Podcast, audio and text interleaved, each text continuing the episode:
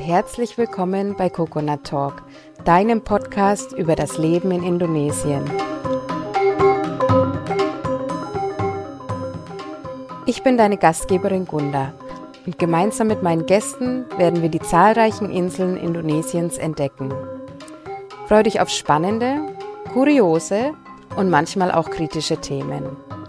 Viel Spaß beim Zuhören und beim Erkunden des größten Inselreichs der Welt.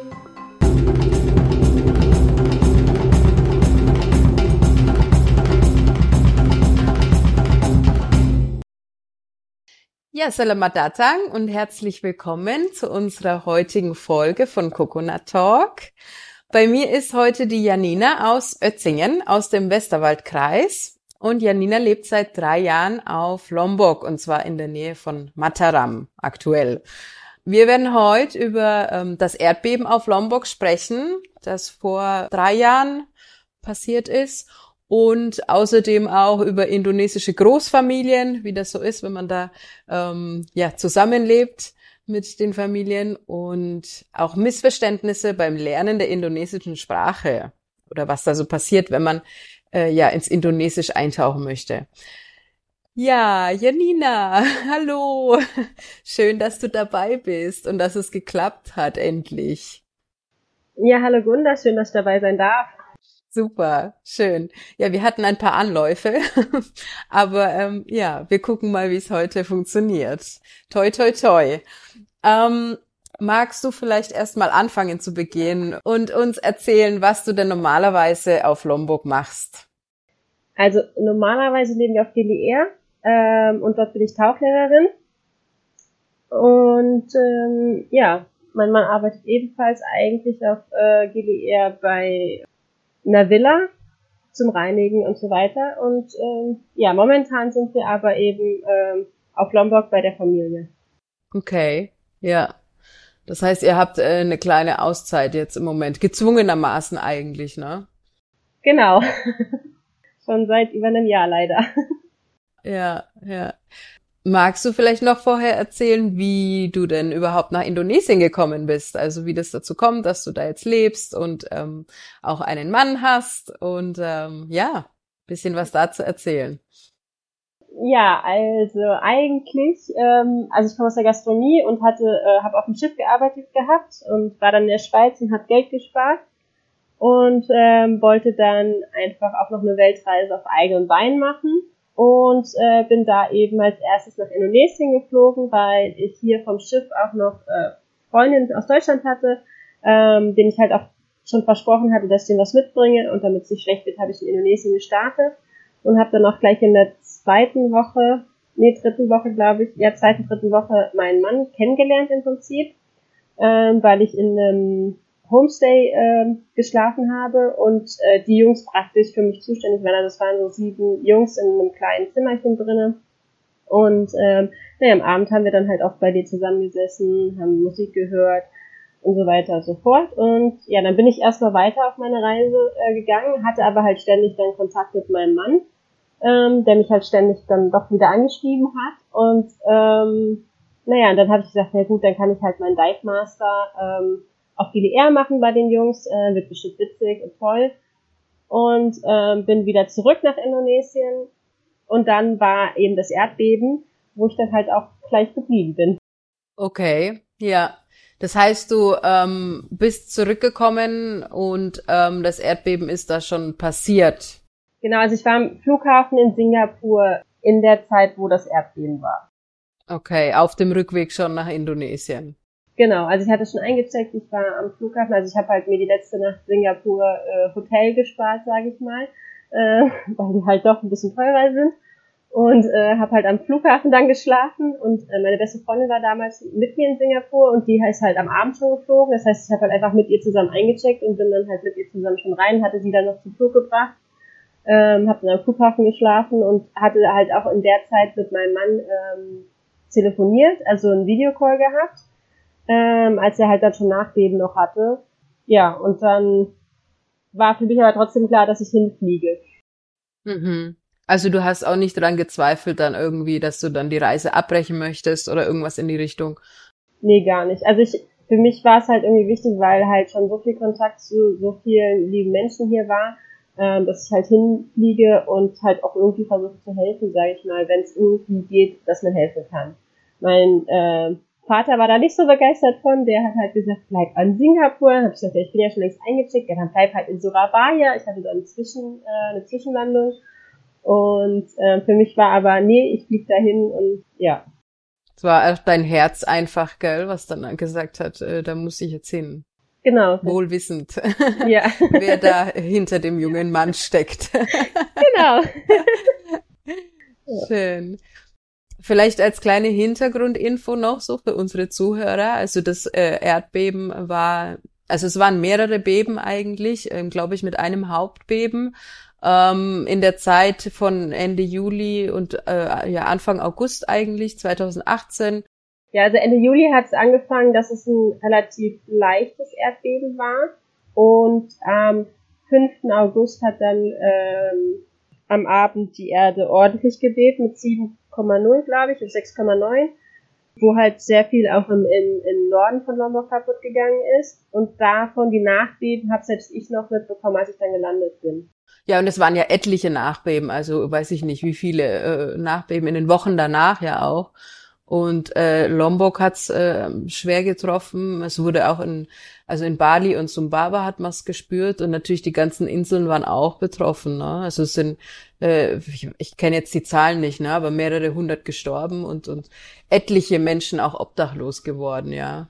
Ähm, wie hast du denn da die Zeit erlebt? Also du bist zurückgekommen und, und an den Flughafen.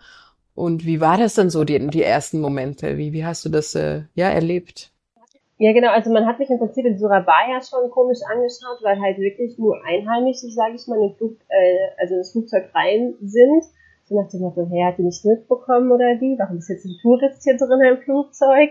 Und als ich gelandet bin, haben mich auch die ganzen Touristen, die halt alle am Flughafen irgendwo versammelt waren, also selbst bei den, ähm, bei den Gepäckbändern, ähm, waren halt überall Menschen, die halt auf den Flug gewartet haben, dass sie von Lombok wegfliegen konnten. Und ähm, als der Flug halt ankam und ich als Weiße da mit raus bin, also mich hat, haben echt so viele mit riesen Augen angeschaut, warum ich jetzt da ankomme und äh, ob ich einen Zip bekommen hätte, so ungefähr. Und ich bin halt dann äh, eigentlich schnurstracks zum Bus und in den Bus eingestiegen und ähm, bin dann praktisch nach Rembige auf so eine riesen Wiese gekommen, wo halt äh, die Familie von meinem Mann war. Also der hatte mich schon ähm, abgeholt noch, vor der Wiese sozusagen. Hat mich dann halt äh, zur Familie gebracht, wo ich dann halt prompt auch irgendwie alle kennengelernt habe und mich an keinen erinnern konnte, so ungefähr, weil es einfach so viele waren. Und dann haben wir halt eigentlich nur meine Sachen noch schnell ins Haus gebracht. Ähm, also wirklich nur ganz schnell einmal rein, einmal schnell duschen und wieder zurück ähm, auf dieses Feld eben, weil einfach noch so viele Nachbeben waren auch. Und ich hatte halt wirklich eigentlich nur meinen Reisepass und mein Geld halt wirklich direkt an mir, so dass es halt auch nicht irgendwie geklaut werden konnte. Ähm, ja, und dann haben wir die erste Nacht eben auf diesem Feld äh, verbracht, weil viele halt auch noch Angst vor einem Tsunami hatten. Ähm, dann sind wir am nächsten Tag umgesiedelt praktisch auf Friedhof, der ähm, ein bisschen weiter, also wir wohnen halt direkt am Strand und der Friedhof ist halt hinter uns sozusagen, so ein bisschen weiter inland drinne. Das sollte halt irgendwie kleiner Tsunami äh, kommen, die immer noch, sage ich mal, sicher sind und da ähm, auch näher dran sind, wegzulaufen, sage ich mal, ins Landesinnere. Und ja, da haben wir, ich glaube, echt einen Monat verbracht. Also wir waren nach zwei Wochen fast so weit, dass wir gesagt haben, okay, wir gehen wieder ins Haus. Wir haben auch eine Nacht äh, tatsächlich drin geschlafen, also mein Mann und ich damals nur. Und dann kam aber mittags wieder ein Beben, was relativ heftig war, wo wir halt auch gerade drin waren, wo wir rausgelaufen sind. Ähm, und sich dann halt wirklich alles wieder komplett am Strand versammelt hat, äh, von den Mutigen, sage ich mal, die mal im Haus drin waren. Und abends waren dann zwei äh, Beben, die wieder ähm, ja sehr stark waren. Also das erste war auch 7,0. Da haben wir dann noch den äh, meinen Schwager ähm, abgeholt äh, mit seiner Familie. Der hat mich auch schon wieder im Haus drin geschlafen gehabt. Ähm, die haben wir dann auch zum Friedhof äh, wieder geholt. Ähm, somit kam es, dass wir dann noch weitere zwei Wochen am Friedhof ähm, übernachtet haben.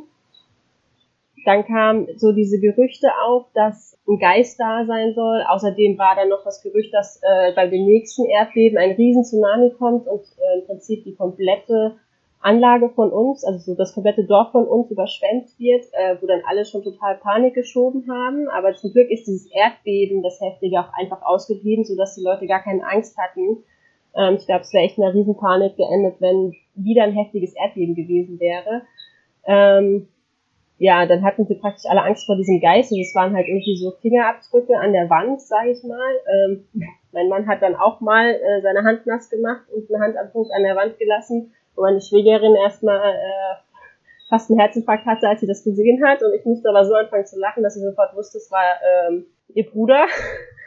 Und ja, also ähm, ja, es sind dann halt auch noch viel, viele Gerüchte halt einfach dabei entstanden. Also so viele, viel ähm, ja, dann der Aberglaube, oder? Auch der dann da noch ein bisschen mit reinspielt. Genau, von dem Aberglauben halt einfach dazu, ähm, wo ich gesagt habe, Leute, beruhigt euch mal und es wird nicht so passieren. Und es war halt dann auch so irgendwie, dass es einfach nicht passiert ist. Und ähm, ja, dieser Geist ist auch innerhalb von einer Woche, glaube ich, wieder verschwunden. Nachdem halt einfach äh, es irgendwann ja draußen war, dass jeder selbst diese Fingerabdrücke gemacht hat, also den Handabdruck gemacht hat.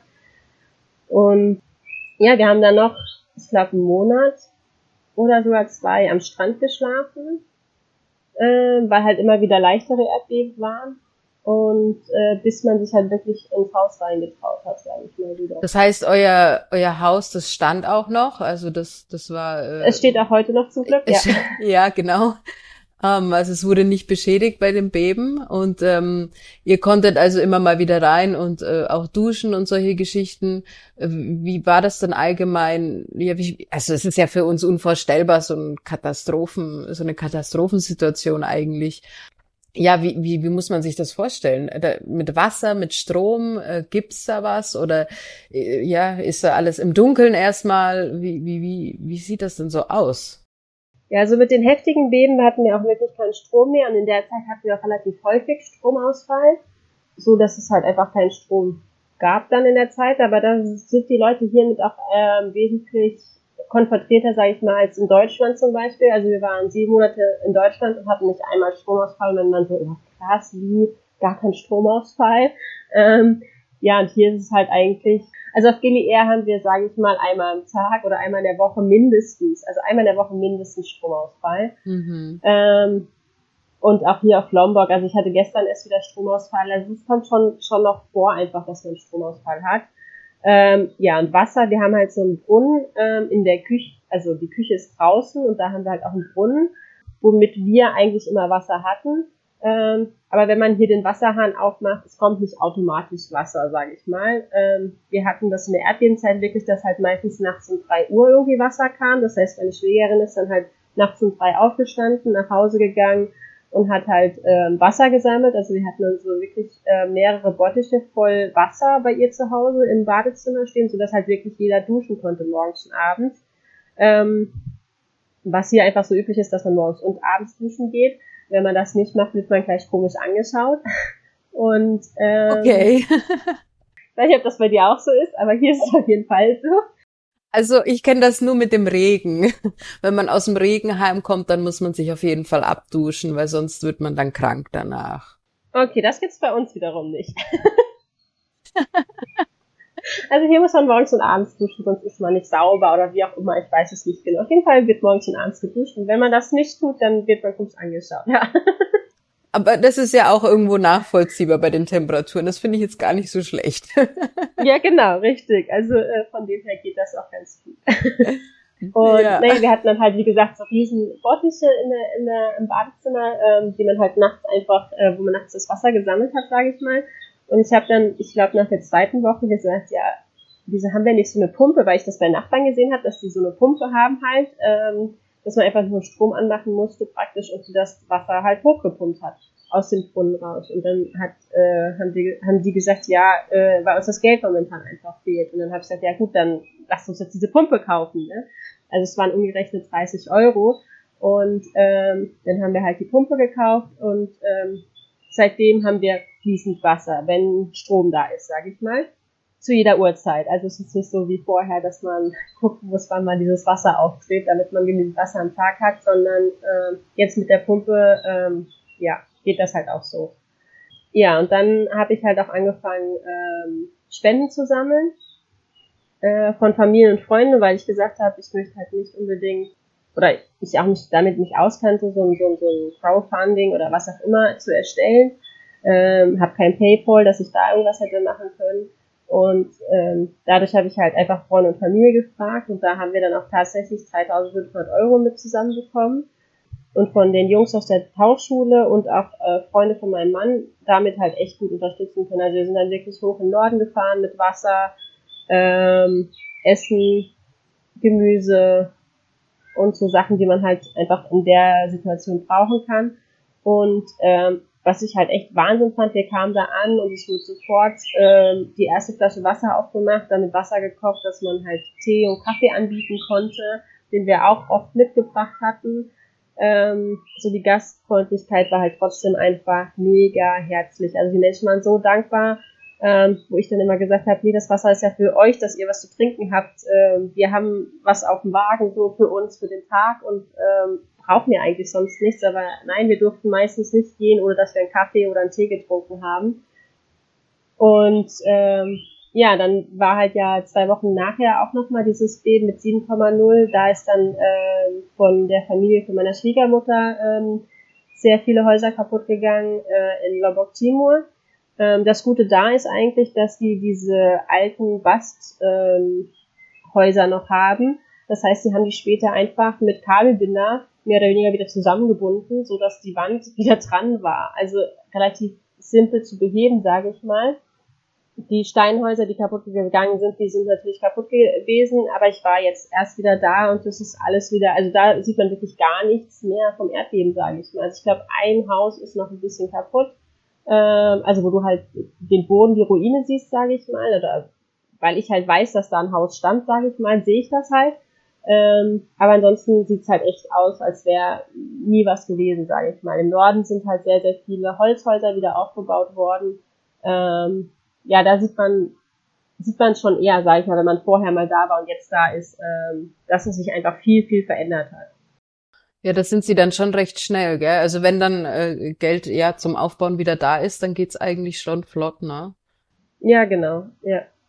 Also packt halt auch wirklich jeder mit an, ne? Also wir haben halt auch einen, einen, ähm, einen Freund von meinem Mann hier, der hat auch sein, also sein Haus ist halt auch zusammengefallen und da haben wir dann auch noch Zement für gekauft und die haben dann einfach, also der, der ähm, Onkel von meinem Mann ähm, macht es halt auch hauptberuflich, dass er Häuser mit aufbaut und ähm, ja, die Jungs haben halt einfach nach seiner Anleitung wirklich dieses Haus zusammen wieder aufgebaut. Also ohne irgendwie jetzt eine Firma zu arrangieren zu müssen oder sonst was, sondern die haben halt die Steine, die noch okay waren aus dem Haus, wirklich ähm, ja, gesichert, sage ich mal, die, die gefehlt haben, dazu gekauft und dann halt wirklich das Haus mit eigenen Händen wieder komplett aufgebaut, mit sieben, acht Männern so ungefähr. Ja. Es ist diese Gemeinschaft, die dann ähm, ja von Vorteil ist, ne? Helfen alle zusammen. Ja, also man kann auch äh, irgendwie doch positive Dinge draus ziehen, oder? Oder wie hast du das erlebt? Also es ist ja eine, eine schlimme Zeit. Ich, ich meine, das ist traumatisch. Ähm, also auch für dich wahrscheinlich hat es eine Weile gebraucht. Also weiß ich nicht, wie, wie bist du damit umgegangen? Also mit, mit so einer Erfahrung. Und ähm, ja, kannst du da auch positive Dinge draus ziehen? Ja, also positiv war auf jeden Fall, wie gesagt, dieser Zusammenhalt. Also ähm, ich muss echt sagen, dafür, dass es eigentlich so eine Katastrophe war, man hat halt eigentlich nie irgendwie jemanden, ähm, also ich sag mal, so den zweiten, ich glaube, zweiten oder dritten Tag nach dem Erdbeben sind wir halt tatsächlich das erste Mal hoch nach Lombok gefahren und haben halt einen Freund von meinem Mann besucht, oder also einer, der halt auch mit in dem Zimmer da auf Gili gelebt hatte. Und der hat halt wirklich sein Haus verloren. Der hatte äh, ein T-Shirt an, das war komplett durchlöchert. Der hatte halt keine Kleidung mehr, kein gar nichts mehr, weil er einfach alles verloren hat in dem Erdbeben. Ähm, klar, der war am Anfang, der war total down. Aber mit jedem Mal, wo wir wieder hochgefahren sind in den Norden, wir haben dann halt auch Klamotten gekauft gehabt äh, von den Spendengeldern. Und ähm, bei jedem Mal, wie wir wieder nach oben gefahren sind, war er ja einfach mega happy, dass er, dass er lebt, dass, dass äh, wir ihm so geholfen haben. Er war so unendlich dankbar. Ähm, und trotzdem irgendwie dann wieder glücklich. Also ich habe halt, ja, im Norden trotz dieser Katastrophe kaum jemanden irgendwie weinen gesehen oder so. Also sie haben halt gebetet, dass alles gut wird und ähm, ich glaube, der Glaube einfach, äh, den die Menschen hier haben, hat ihnen auch sehr, sehr viel dabei geholfen, weil sie sagen, es hat irgendwie einen Grund und ähm, es wird alles gut. ist eine Herausforderung von Allah sozusagen und es wird aber alles gut. Also sie werden ähm, mit Allah im Hintergrund das irgendwie schaffen, so ungefähr. Und dadurch war das einfach so, dass keiner, ja, mega negativ oder irgendwas mhm. war. Also zuversichtlich eigentlich, ne? So, ja, das ist ein anderes, anderes Hindernis und das äh, nehmen wir auch gemeinsam. Ja, mega. Also, ja. Wobei man sagen muss, dass natürlich auch Indonesien immer wieder von Naturkatastrophen heimgesucht wird. Ne? Also das ist ja schon auch ähm, ich denke, da sind sie, ja, ich will jetzt nicht sagen, da haben sie eine Routine, das ist jetzt ein bisschen krass ausgedrückt, aber ja, sie kommen doch mehr in Berührung ne, als wir und ich denke, ja, irgendwie entwickelt man dann schon halt diese Zuversicht und, und ja, der Glaube, der einem hilft, auf jeden Fall.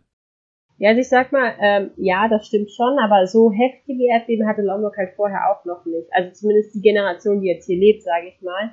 Ähm, und da hat man schon gemerkt, so dieses Trauma halt. Ne? Also wir haben zum Beispiel einen Tag war die äh, Waschmaschine am Laufen und dadurch hat halt die Lampe an der Decke leicht gewackelt und äh, meine eine Schwägerin meinte dann, Gemper, also Erdbeben und ist halt rausgerannt äh, und alle sind irgendwie aufgesprungen und ich habe gesagt, hey, das ist doch die Waschmaschine oder nicht? Also es war so total, alle fingen an zu lachen, oh ja, stimmt, war nur die Waschmaschine.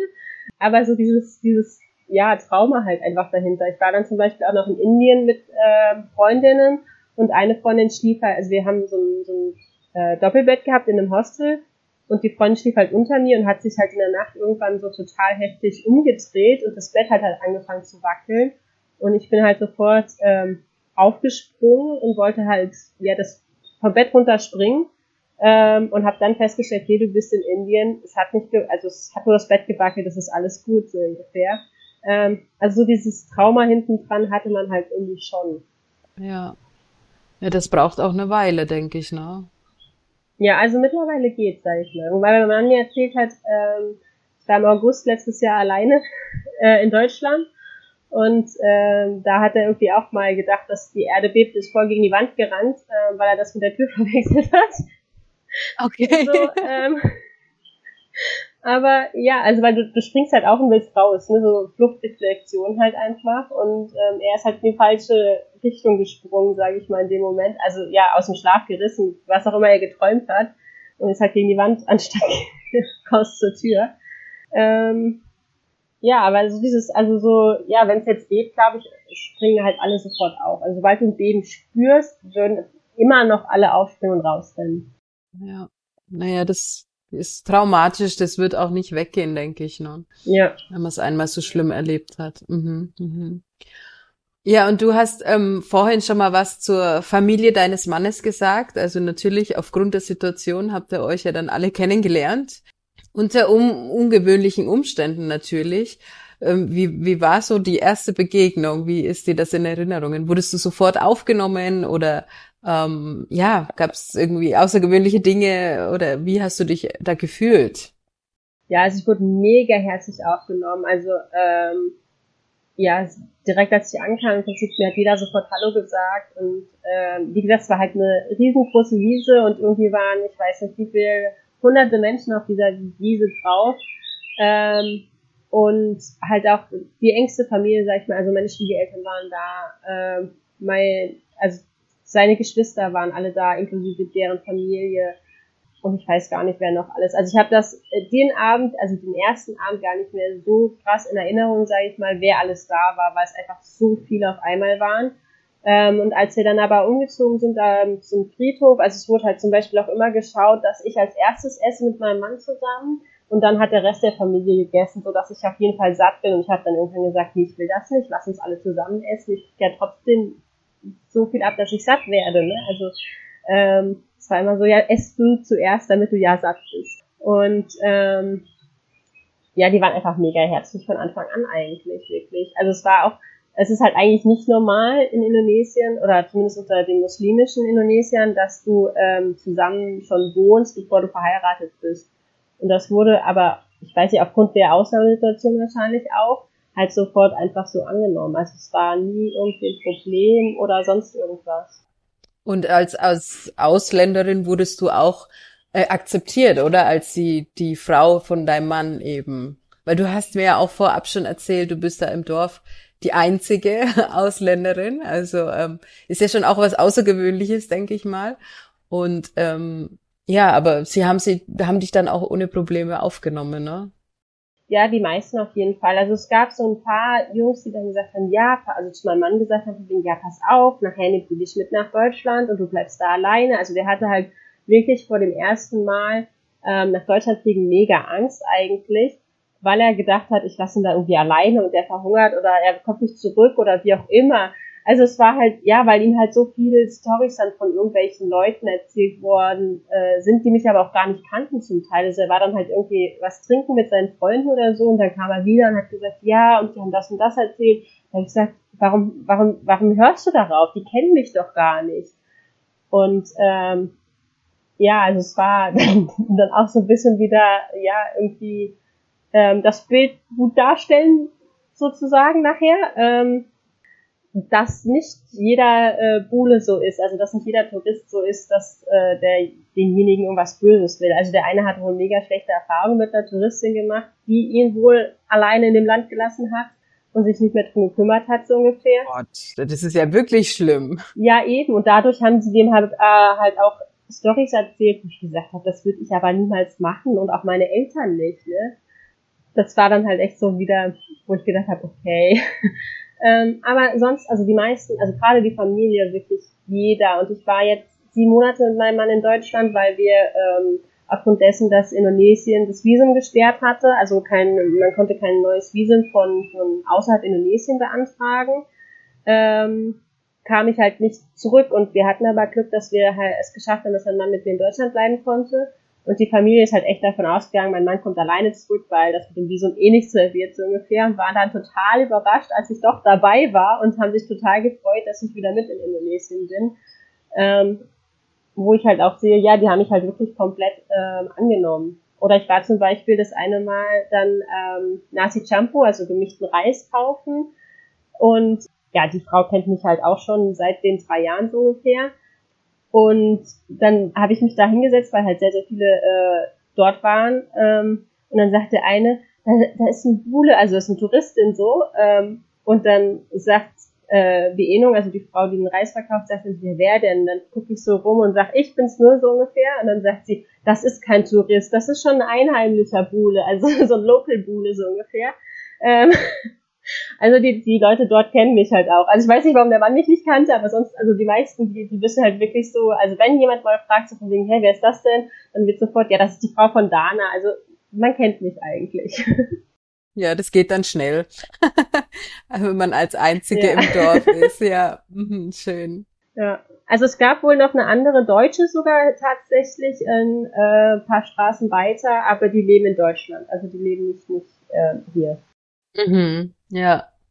Ja, ist schon ein komplett anderes Leben als in Deutschland, gell, wenn man in so einem Dorf lebt. Also ähm, ja, ich glaube, das muss auch zu einem passen. Ne? Also es ist ja doch schon sehr so. Äh, ich merke es auch selber, wenn ja hier im Dorf. Ähm, egal was man macht, also die Leute wissen normalerweise besser Bescheid als man selber. Das ist auch immer interessant. Und ähm, egal wohin man ja. geht oder wo man herkommt.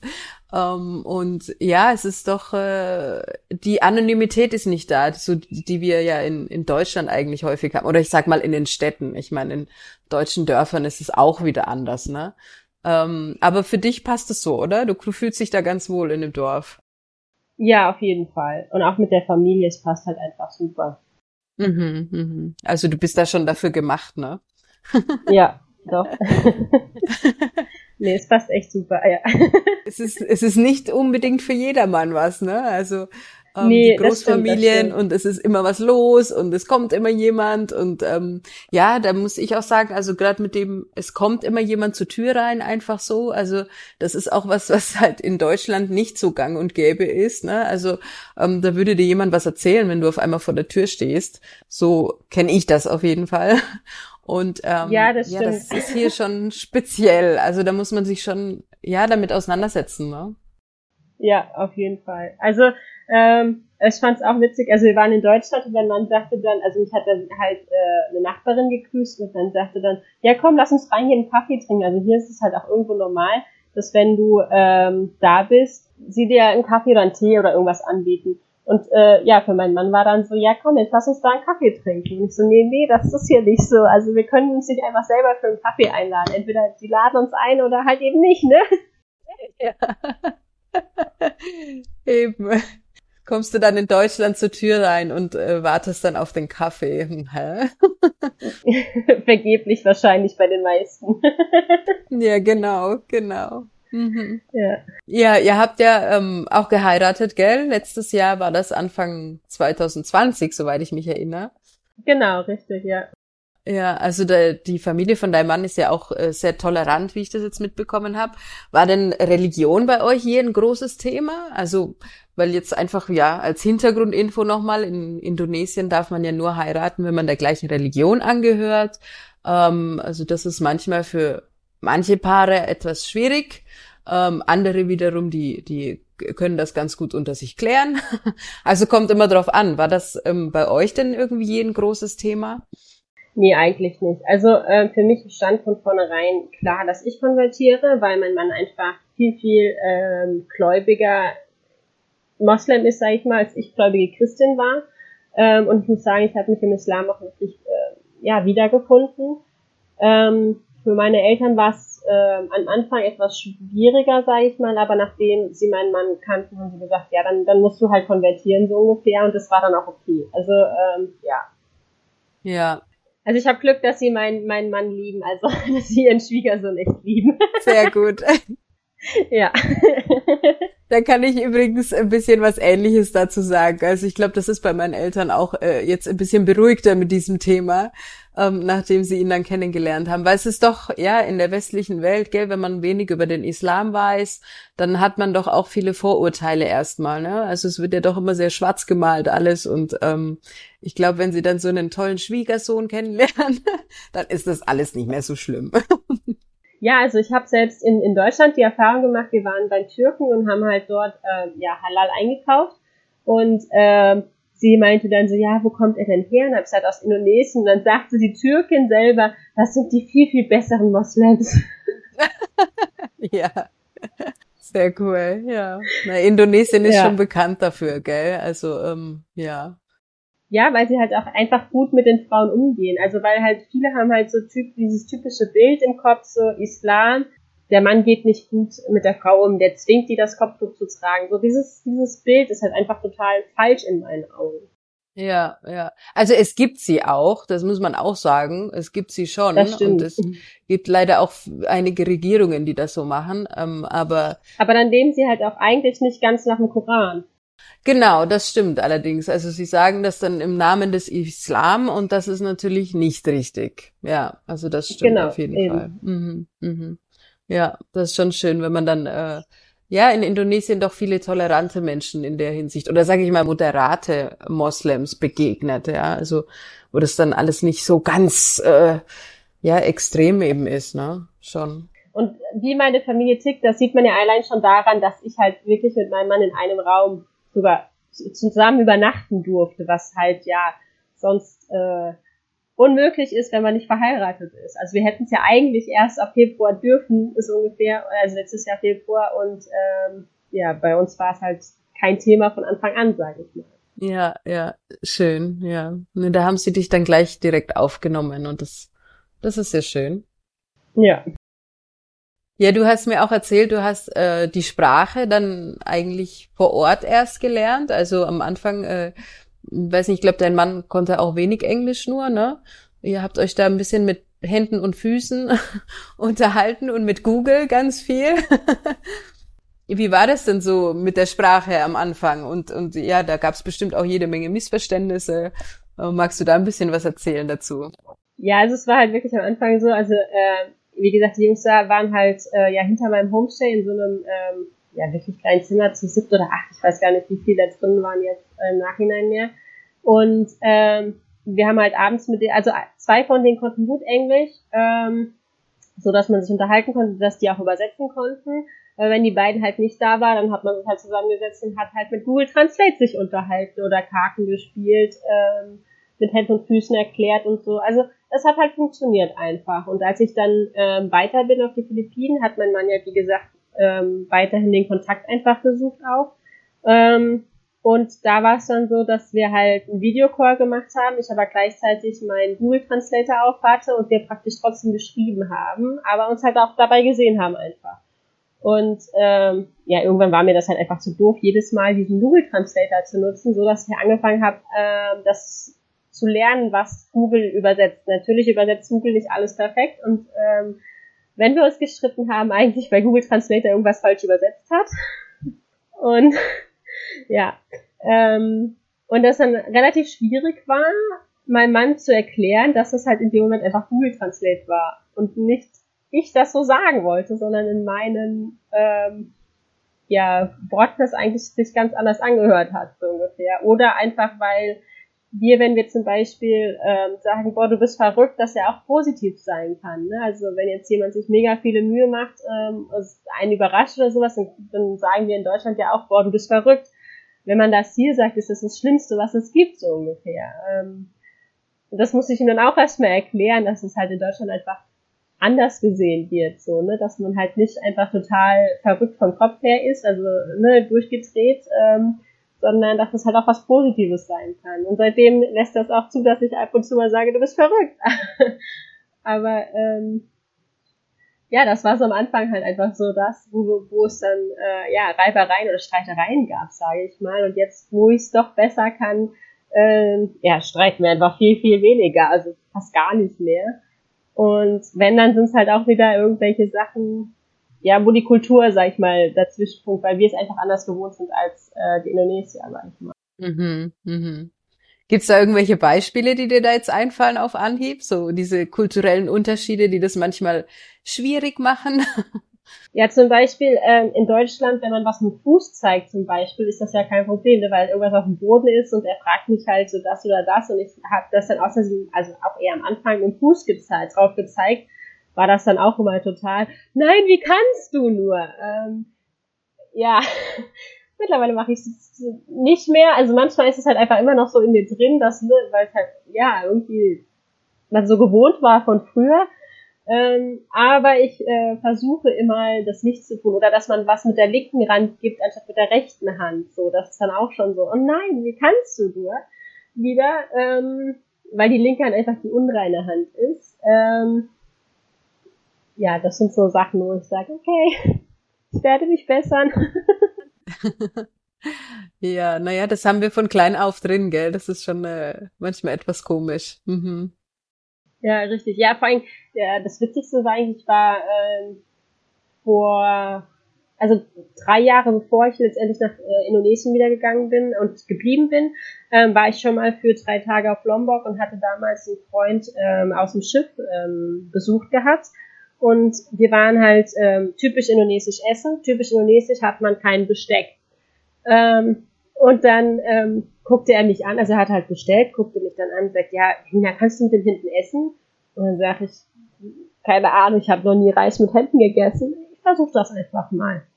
Und man kriegt halt so eine kleine Schale, da kann man halt vorher die Hände drin waschen und äh, ja, fängt dann halt an zu essen. Dann habe ich ihn gefragt, ist das egal mit welcher Hand? Ja, ja, ist egal. Ich fing halt an zu essen, habe halt dann ne, auch mit der linken Hand gegessen. Und er dann so, nee, nee, nimm lieber die rechte Hand. Und ich denk so, hey, wieso sagst du vorher, ist es egal mit welcher Hand? Ja, ja. Ja. Also, wenn dann mal in Indonesien, typisch indonesisch ist, mit der rechten Hand essen. Ja, ganz wichtig, mit der rechten, genau. Ja, jetzt, jetzt funktioniert's aber ganz gut, ja, mit der, mit der Hand zu essen. Also es hat auch da schon funktioniert, aber ich habe halt ja auch die linke Hand dazu genommen gehabt. Aber jetzt funktioniert es auch nur mit der rechten Hand. Ja, das Gute ist, es wird uns ja immer ganz schnell verziehen. Ne? Also das ist ja bei uns immer der Vorteil. Solche ähm, Fettnäpfchen. Das stimmt. Also man darf zum Beispiel die linke Hand schon dazu nehmen, wenn man jetzt Hühnchen hat oder so, ne, dass man den Knochen festhält, aber mit der rechten Hand halt das Fleisch abmachen und dann vor allen Dingen mit der rechten Hand zum Mund führen. Ja, ja, das stimmt. Mhm. Ja, gibt's denn auch ähm, ein paar Traditionen oder Bräuche oder irgendwas äh, Außergewöhnliches, was dich fasziniert oder was dir besonders gefällt an der Kultur oder auch an der Religion oder ähm, ja, an, am Leben in Indonesien? Also was ich sehr faszinierend fand, wo ich noch nicht so hundertprozentig von überzeugt bin, war ähm, die Namensgebung hier in Indonesien. Also ich habe zum Beispiel die Geburt von meiner Nichte, die zwei Jahre alt ist, ähm, mitbekommen, also die jetzt zwei Jahre wird äh, mitbekommen gehabt. Äh, wirklich, also ich war auch mit im Krankenhaus und als sie dann den Namen äh, bekommen hat zu Hause, haben die praktisch irgendwie so diese ähm, Kokosnussschale ähm, so zwei kleine Stückchen davon halt äh, angezündet und haben dann, ich weiß nicht, was alles da reingetan. Und im Endeffekt wurde das Kind dann an einem Bein und an einer Hand, äh, an einem Arm festgehalten und so darüber geschwungen, also so hin und her äh, geschwenkt. Ähm, und hat dann da irgendwie in diesem, äh, ja, in dieser Zeremonie, sage ich jetzt mal, ähm, den Namen bekommen. Und da dachte ich so, Gott, was machen die mit dem Kind, dieses arme Kind und so. Ähm, aber das ist halt hier irgendwo normal. Ja, ja. Und das ist aber, glaube ich, jetzt nichts Religiöses, oder? Ich glaube, das müsste einfach vom Dorf was Traditionelles sein, kann es sein? Also ich finde, ähm, gerade hier auf Lombok wird halt oft so diese Tradition von früher und die Religion ähm, vermischt, sage ich mal. Also, wenn, also ich als Außenstehende oder selbst mein Mann, sage ich mal, der sagt halt, ja, das ist unsere Religion. Ähm, wo ich dann aber mich dann auch schon informiert habe und gesagt habe, nee, das kommt nicht aus dem Koran, also es kann nicht die Religion sein, das muss eigentlich ein Brauch sein von früher einfach auch schon. Ja, also genauso wie diese, diese Geister-Story zum Teil, ähm, die es halt überall immer gibt, sind für mich auch nicht alles äh, aus dem Koran heraus, sondern das ist halt auch viel Tradition von früher. Ja, also es ist ja eigentlich in ganz Indonesien so, ähm, dass sich dieser Glaube von früher irgendwie vermischt mit der Religion. Also das ist in, in Java so mit dem traditionellen Glauben, das ist auch in Papua so, ne? Also ähm, irgendwie finden sie dann schon so immer ihren Mittelweg, gell? so ihre Mischung. Und gerade mit diesem, wie sagt man, Ahnen, mit dieser Ahnenverehrung und äh, ja, was du so auch sagtest mit den Geistern und auch von, ja, die Geister von früher oder die Vorfahren, also da ähm, merkt man schon immer wieder, so wie sich das äh, vermischt eigentlich. Ja, ist interessant. Ja, also ähm, wenn Sie mich fragen, was ich dazu halte, dann fange ich immer nur noch an zu lachen, weil ähm, ja. ah, das wissen die meisten auch schon und machen sich eher einen Spaß daraus, mich dann zu, zu der Meinung zu fragen, so ungefähr. Okay. Okay. Ja, aber was ich zum Beispiel eine sehr, sehr schöne Tradition finde, ist Maulid oder auch Ramadan. Also Ramadan ist für mich eigentlich in Indonesien äh, der schönste Monat so, wo halt einfach die Familie zusammenkommt, ähm, ja, wo, wo zusammen abends das Fasten äh, gebrochen wird und ähm, ja, das finde ich einfach mega schön. Also Ramadan ist wirklich für mich so einer der schönsten Monate in äh, Indonesien. Also ähm, wir haben dieses Jahr leider Ramadan in Deutschland ähm, gefeiert und oder oder ja, ist den Fastenmonat in Deutschland gefeiert und Idul Fitri in äh, Deutschland gefeiert und war natürlich was komplett anderes einfach. Also ich musste arbeiten, mein Mann war oft alleine äh, zum Fastenbrechen oder ähm, ja, es war einfach anders. Schon. Wenn man die Gemeinschaft nicht drumherum hat, das ist schon ein ganz anderes Gefühl dann, ne? Wenn man es irgendwie alleine macht. Ja, genau, richtig. Ja, ja. Und Maulid ist halt, äh, ja, im Prinzip, also es, es wird der Geburtstag vom, vom Propheten Mohammed ähm, gefeiert und ähm, bei uns ist es halt so, ich weiß nicht, ob das äh, überall in Indonesien so gefeiert wird, aber bei uns ist es auf jeden Fall so, dass halt so ähm, Fehle mit einer schwarzen Paste äh, eingeschmiert werden. Und mit dieser Paste praktisch ist nachher irgendwie jeder voll. Also es ist eigentlich wie ein Kindergeburtstag für Groß und Klein sozusagen. Schön. Ähm, also das ist so die ähm, klettern halt diesen, diesen, diesen rutschigen Pfahl halt hoch und sauen sich damit total mit dieser schwarzen Paste ein. Und oben angekommen ist halt ein Ring dran auf diesem Pfahl, wo halt ganz viele Geschenke sind und eine Fahne. Also erst darf ich halt diese Fahne runternehmen und ein Geschenk mit abmachen. Und da sind auch wirklich gebrauch also brauchbare Sachen dran. So Töpfe, Kinderkleidung, Pampers, ähm, Tupperwaren. Also so wirklich Sachen, die du halt auch, oder Klamotten, äh, die man halt auch wirklich gebrauchen kann. Und ähm, dann wird Tauziehen gemacht und äh, dann wird ähm, Münzen, Schnappen für die Kinder gemacht. Also sie haben diese 500 ähm, da Rupien Münzen ähm, in so eine Wassermelone gesteckt gehabt und sie mussten praktisch mit dem Mund äh, das da rausziehen. Und dann wurde Farbe versprüht und äh, also es ist halt wirklich wie so ein riesengroßer Kindergeburtstag. Ich finde es einfach mega toll. Schön. Mhm. Ja, man merkt schon, du bist da ganz gut angekommen. Ja. ja. Das stimmt. Schön. Ja. Ja, wie sehen denn äh, eure Zukunftspläne aus, so für die nächste Zeit? Was steht denn da noch an? Ja, also mein Mann hat vor einer Woche angefangen mit seinem Deutschkurs und ist jetzt fleißig am Deutsch lernen, ähm, weil ich gesagt habe, ich kann ihm das selbst so nie beibringen und das wird wieder nur zu Konfliktsituationen führen, ähm, weil mir dann auch einfach die Geduld wahrscheinlich dann irgendwann fehlt. Und ähm, dadurch haben wir echt Glück gehabt äh, mit einer Deutschlehrerin, die einfach äh, fünf Minuten von uns weg äh, ist, die ich aber halt jetzt erst äh, gefunden habe und äh, da ist er seit einer Woche und lernt Deutsch, ähm, so dass er das Sprachzertifikat äh, machen kann. Und dann werden wir wahrscheinlich aufgrund einfach auch von Corona, weil es hier momentan äh, jobtechnisch einfach nicht gut aussieht. Und äh, ich sehe das noch nicht, dass dieses Jahr oder Anfang nächstes Jahr das Land äh, geöffnet wird. Und ähm, von dem her äh, werden wir dann nach Deutschland gehen äh, oder in die Schweiz äh, zum Arbeiten, Geld sparen sozusagen und dann wieder zurückkommen. Das heißt also langfristig werdet ihr auf jeden Fall in Lombok angesiedelt sein. Ja, das auf jeden Fall. Also der Plan ist halt, äh, ja, Geld sparen und dass wir danach wirklich unser eigenes Land kaufen können und ein Haus bauen können und äh, das natürlich mit Pool versehen, ähm, damit auch meine Eltern kommen zu Besuch. Schön. Das wäre so der Traum. Super. Mal schauen, ob es ja. funktioniert. Ich drück euch die Daumen. Danke. Schön. Ja, dann ähm, sind wir eigentlich schon fast am Ende angekommen. Dann gibt's zum Abschluss noch meine zwei Fragen. Was vermisst du denn aus Deutschland am meisten, wenn du hier bist? Und auch umgekehrt. Also natürlich die Familie, gar keine Frage. Ähm, in Deutschland. Also ich habe auch äh, zwei Brüder in Deutschland, die jeweils eine Familie haben und ähm, ja, die vermisse ich auf jeden Fall, oder auch meine Eltern natürlich, ähm, wenn ich hier bin aber auch zum Beispiel eine deutsche Waschmaschine, wo man einfach nur Wäsche rein, Waschmaschine zu anschalten und nach 45 Minuten oder zwei Stunden ist die Waschmaschine fertig. man kann die Wäsche aufhängen oder in den Trockner tun. Das sieht hier ein bisschen anders aus. ja, das kann ich nachvollziehen. Vor allem das heiße Wasser, das dann fehlt zum Waschen. Ja. Ja, richtig. Äh, also wenn man halt mit heißem Wasser waschen möchte, dann muss man sich erstmal Wasser kochen. Ja, genau. Ja. Ja, das ist so das, ähm, ja, zum Teil natürlich auch das deutsche Essen. Also natürlich kriegt man das hier alles äh, oft auch, aber es ist dann doch vom Geschmack her irgendwie ein bisschen anders und ähm, teuer einfach im Vergleich zu dem indonesischen Essen hier. Aber genauso, wenn, wenn, wenn wir in Deutschland sind, dann vermissen wir natürlich auch die Familie von hier, gar keine Frage. Und äh, genauso das Essen von hier. Ja. Man kann halt nicht einfach alles haben, so. Genau. Also es haben halt schon beide Länder irgendwie was Positives auch, ne? Muss man schon so zugeben. Ja, das auf jeden Fall. Ja, doch. Ja, schön. Ja, dann ähm, sind wir eigentlich schon äh, fertig, so mehr oder weniger, mit unserem Gespräch. Es hat mich ganz arg gefreut, dass, dass du dabei warst und dass es auch jetzt äh, geklappt hat nach mehreren Anläufen. Mich auch. Und,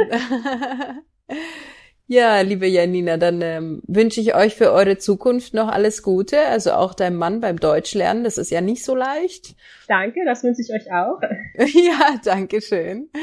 Und ähm, ja, toi toi toi für die Pläne. Und ähm, wer weiß, vielleicht ähm, sieht man sich ja mal in Lombok oder wir hören uns mal wieder. Mich würde es freuen, ja. Ja, super. vielleicht kommen die irgendwann mal auf die Maluken, das wäre noch so ein Ziel, wo ich gerne mal hin würde. Ja, gerne, gerne. Also wir bauen erstmal noch ein Häuschen und dann dürft ihr gerne kommen. Sehr gut. Du musst mir Bescheid sagen, wenn das Haus fertig ist. Mache ich auf jeden Fall. Ja, super, Janina. Dann, ähm, ja, danke schön und bis bald. Ja, vielen Dank auch, dass dabei sein durfte. Tschüss.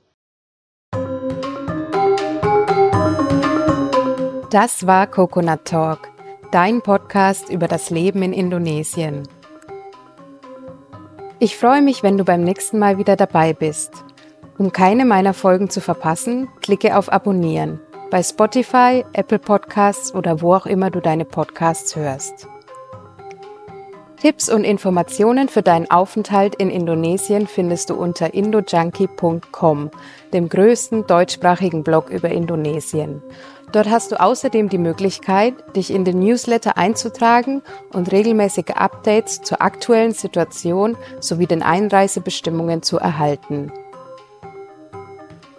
Falls du schon immer mal Indonesisch lernen wolltest, kann ich dir den Crashkurs für Bahasa Indonesia ans Herz legen. Er wurde speziell von Reisenden für Reisende entwickelt und erleichtert dir den Einstieg in die indonesische Sprache. Mit dem Gutscheincode COCONUT10 bekommst du 10% Rabatt auf deinen Kurs und dieser Podcast eine kleine Unterstützung. Auf der Website coconut-talk.com kannst du alle Folgen einsehen und Kontakt zu mir aufnehmen. Alle Links findest du außerdem in den Show Notes dieser Folge. Bis zum nächsten Mal. Sampai Jumpa!